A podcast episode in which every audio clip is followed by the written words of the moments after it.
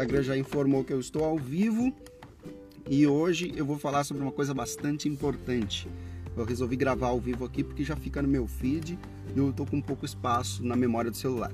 Esse vídeo aqui ele também vai estar em formato de áudio lá no Spotify. Esse conteúdo aqui eu considero ele bastante importante.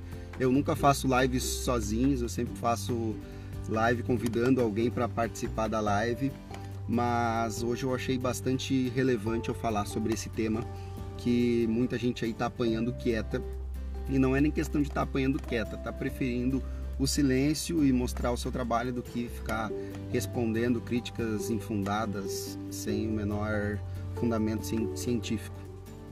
Então, uh, se vocês viram o stories anterior, vocês viram que eu vou falar sobre a hashtag Todos contra o Enforcador.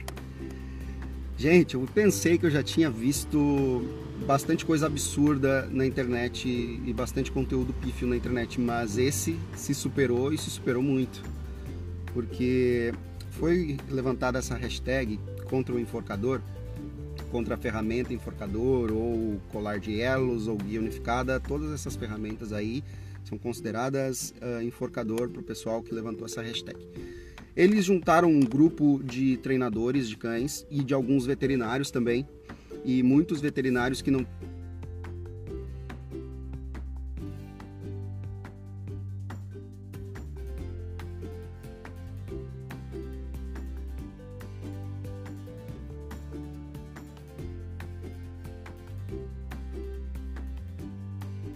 ferramenta e demonizam inclusive quem utiliza a ferramenta. Eles dizem que o enforcador não é uma ferramenta de treino, é uma ferramenta de tortura para o cachorro.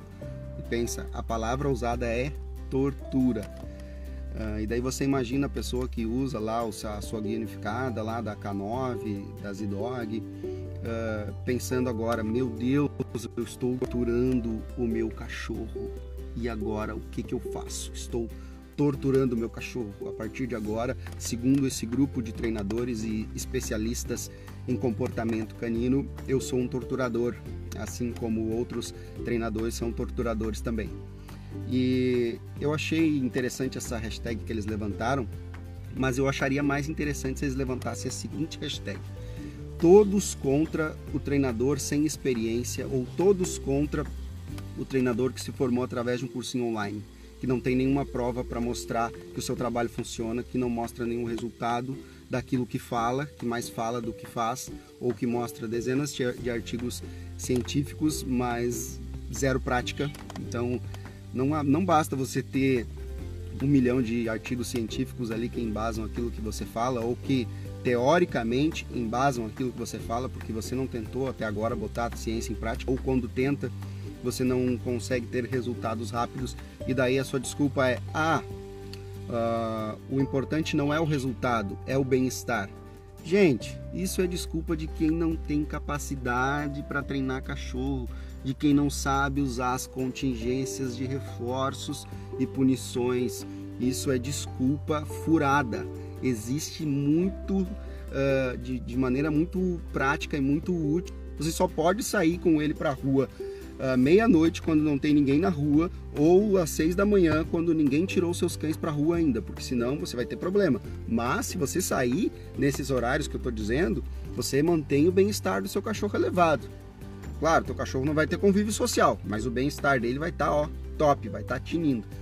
Gente, ninguém me contrata para isso. As pessoas me contratam também para ter resultado. Todo mundo gosta do seu cachorro, todo mundo quer ter bem-estar e todo mundo quer ter resultado também. E bem-estar e resultado tem que andar juntos. E é plenamente possível. Isso, uh, para quem tem experiência, para quem estuda de verdade, isso acontece de uma maneira muito fluida, muito fácil. Então, uh, essa ferramenta que foi demonizada por, por, por, por, esses treinadores e alguns veterinários, que, repito, não têm experiência prática, não tem também nenhum embasamento científico nos estudos que eles mesmos colocaram nesse manifesto que eles fizeram. Os estudos científicos que eles colocaram lá, eu fui lá e li um por um desses estudos científicos. Alguns eu até traduzi, estavam em, estavam em inglês. Uh, eles não dizem, esse estudo científico não diz para nunca use esse tipo de ferramenta, porque com certeza ela vai fazer mal para o seu cachorro. O que, que o estudo diz? O estudo diz que a ferramenta uh, enforcador, colar de elos, uh, guia unificada, ou outro nome que você queira chamar, pode produzir colapso de traqueia ou pode produzir algum, uh, algum mal no globo ocular, se não me engano. Uh, só que ela diz pode produzir. Pode produzir por quê? É óbvio que você não vai andar na rua com o seu cachorro te arrastando usando enforcador. Isso é plenamente loucura a pessoa que faz isso, porque a pessoa percebe que o seu próprio cão está se machucando, então ela mesma para de usar essa ferramenta. Essa ferramenta ela pode ser usada no cachorro quando o cachorro recebe também o devido treinamento, assim como qualquer outra ferramenta. Se você usar uma peitoral no seu cachorro com ele te arrastando durante anos, você não vai ver uma, você não vai sentir algo físico no cachorro na hora, como no caso do enforcador que está no pescoço, né? O cachorro às vezes tosse e tal, uh, fica um pouco mais ofegante, mas a peitoral causa uma pressão também na cervical do cachorro, dele ficar arcado, fazendo força o tempo todo. Ela também vai produzir algum tipo de dano na coluna, cervical, sei lá. Não foram feitas pesquisas ainda em relação a isso, mas uh, em relação ao enforcador, devido à onda politicamente correta também, ela foi feita pesquisa em relação a isso, mas em relação a outras ferramentas, ainda não foi feita muita pesquisa não. Por que será, né? Porque a onda politicamente correta pede que você não tenha resultados, pede que você tenha simplesmente o melhor discurso. E isso não cabe na, na vida real. É, é uma ilusão que essas pessoas estão querendo vender pelo, por adestradores positivistas e mudaram o conceito faz pouco tempo. Eu nunca gostei da cabresto porque a cabresto causa muito mais desconforto e é uma ferramenta considerada muito mais aversiva pelo próprio cachorro, né? E quem considera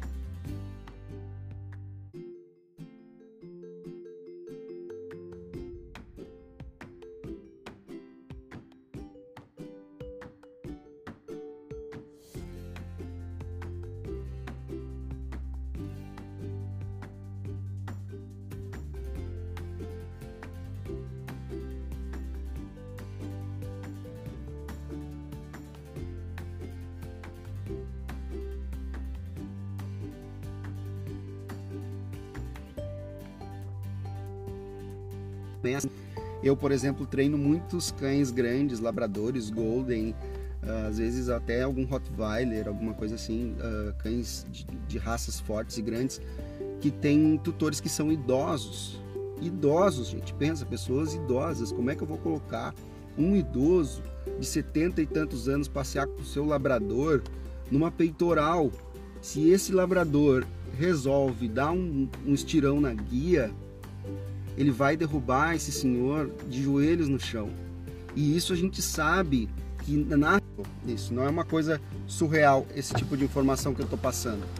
É uma coisa que acontece no dia a dia. Quem trabalha realmente com cachorro sabe como é que é as coisas. Então eu, eu vou levantar aqui uma hashtag também.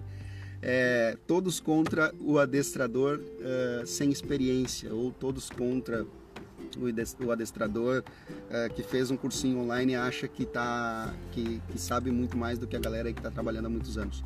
E outra questão importante também é que esse pessoal que levantou essa, essa hashtag, que inclusive está na capa aqui do vídeo que vai estar tá no GTV, uh, ah, nenhum desses adestradores tem alguma formação técnica, vamos dizer assim. Nenhum desses adestradores passou por algum tipo de prova que comprove que seu trabalho funcione. E não vem com essa de dizer que ah, adestrador positivista não precisa fazer prova, que isso não é um concurso para ver quem tem o pau maior. Como eu já ouvi falar numa entrevista aqui que eu mesmo fiz aqui no meu no meu Instagram. O Bruno Leite falou isso. E eu falei para ele, foi a única vez que eu contestei, porque as entrevistas aqui é para ser entrevista mesmo, eu não contesto o entrevistado, não é um debate, é uma entrevista. Mas foi ali que eu me obriguei a falar: não, Bruno, peraí. As provas de certificações, principalmente um BH, que é uma prova que é uma, é uma graduação praticamente para o treinador e para o cachorro, ela não é uma competição.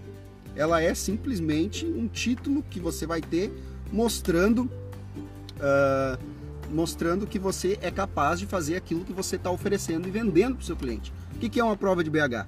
Andar ao lado, com guia e sem guia, vir quando for chamado, sentar quando parar de andar, ficar parado quando a gente pedir no comando de deita, passar por pessoas e passar por outros animais. Se o teu cachorro não consegue fazer isso, se você não consegue fazer uma prova que mostre que você é capaz de fazer isso, você simplesmente está vendendo ilusão.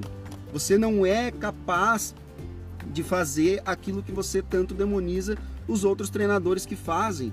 Então para com essa putaria de querer levantar a hashtag e começa a mostrar serviço. Ninguém vai dar credibilidade para quem não mostra trabalho. As pessoas dão credibilidade para quem mostra trabalho. Por que, que outros adestradores, que são adestradores equilibrados como eu, que a gente não fica levantando tag, a gente não fica em mimimi de internet, a gente não fica fazendo esse tipo de, de coisa pífia que não vai agregar nada para ninguém. Por quê? Porque a gente prefere mostrar trabalho. Enquanto o pessoal está levantando hashtag, está fazendo meme lá de adestramento positivo contra adestramento uh, com enforcador, contra adestradores mistos que eles falam, Enquanto o pessoal está gastando seu tempo fazendo isso, eu e muitos outros treinadores, a gente está lá todo dia de manhã ralando, treinando o nosso cachorro para fazer uma prova de BH, para a gente tirar uma boa nota, para a gente se superar a cada ano que passa. A gente vai lá e faz uma prova com um cachorro diferente e a cada vez e a cada ano que passa, a gente está lá e está querendo mostrar para a gente mesmo que a gente é melhor.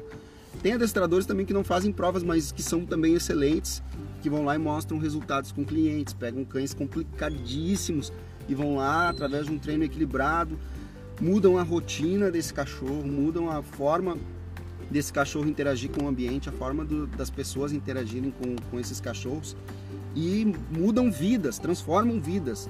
Eles não falam que o bem-estar está uh, antes de qualquer. Uh, o bem-estar é, o, é o, a única coisa que importa e o resultado não importa. Os dois importam. O resultado importa e o bem-estar também importa. O bem-estar vem em primeiro lugar, mas o resultado ele também importa. Porque senão a pessoa não vai aguentar ficar com esse cachorro em casa. E é aí que se produz abandono, é aí que se produz às vezes abandono do cachorro dentro da própria casa ou então o abandono do cachorro na vida social. O cachorro está ali com a, com a família e só com a família. Quantos e quantos uh, cachorros eu vejo que o pessoal diz: não, mas a gente tem que adaptar o ambiente ao cachorro. E daí esse cachorro só consegue passear à meia-noite, esse cachorro só consegue passear lá no outro lado da cidade onde não tem cachorro na volta. A pessoa precisa botar o cachorro dentro do, do carro e levar 4, 5, 10 quilômetros distante para poder ter um passeio mais saudável com o cachorro sem o cachorro enlouquecer na guia. Então, gente, vamos parar com essa, com essa besteira e vamos começar a mostrar resultado. Eu quero ver a sinofilia brasileira crescer. Eu quero ver as coisas evoluírem. Eu quero ver o pessoal fazendo prova, mostrando que é foda mesmo. Indo lá, fazendo prova, uh, mostrando resultado com cães complicados, mudando vidas e não simplesmente levantando tagzinha, gente. Vamos parar com esse mimimi, isso é muito chato. Esse politicamente correto que colocaram no adestramento é insuportável e isso não condiz com a realidade. A realidade não é politicamente correta. A realidade é a realidade.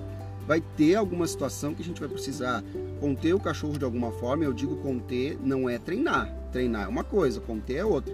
Se você é um treinador punitivo, que vai lá direto e pune o cachorro, esguela o cachorro do nada, como aquele cara, uh, aquele babaca de São Paulo que eu denunciei aqui, você também está errado, segundo a minha visão, é claro, e segundo a visão do bem-estar animal, né? Porque você não está ensinando nada pro cachorro. No vídeo daquele cara, o cara não ensina nada pro cachorro.